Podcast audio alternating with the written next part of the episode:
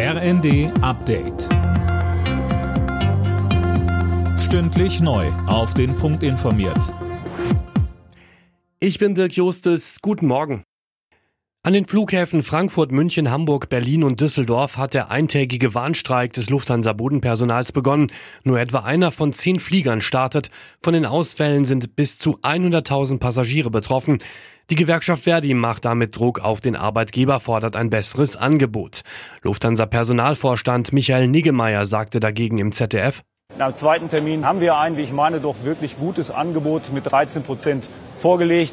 Jetzt als Antwort diese Eskalation, wobei wir am nächsten Montag natürlich schon wieder einen Verhandlungstermin haben, da müssen wir die Dinge besprechen.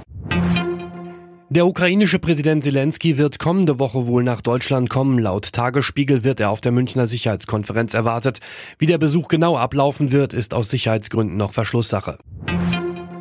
Israel hat einige verschleppte Hamas-Geiseln für tot erklärt. 31 Familien wurden informiert, dass ihre Angehörigen nicht mehr leben, teilte das israelische Militär mit. Sönke Röhling, wie steht es denn um die Bemühungen, die restlichen Geiseln freizubekommen? Ja, da wird weiter verhandelt. Die Terrororganisation Hamas hat noch 136 Geiseln im Gazastreifen in ihrer Gewalt und hat nach Angaben des Vermittlers Katar positiv auf den jüngsten Plan für die Feuerpause für den Gazastreifen reagiert. Allerdings will die Hamas eine vollständige Waffenruhe, also auch ein Ende der israelischen Offensive, und das lehnt Israel bislang kategorisch ab. Da muss man also abwarten.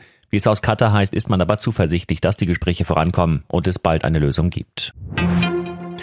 Düsseldorf, Kaiserslautern und jetzt Leverkusen. Der Bundesliga-Spitzenreiter steht ebenfalls im Halbfinale des DFB-Pokals. Die Leverkusener setzten sich gegen den VfB Stuttgart mit 3 zu 2 durch. Der Siegtreffer fiel erst kurz vor Schluss. Alle Nachrichten auf rnd.de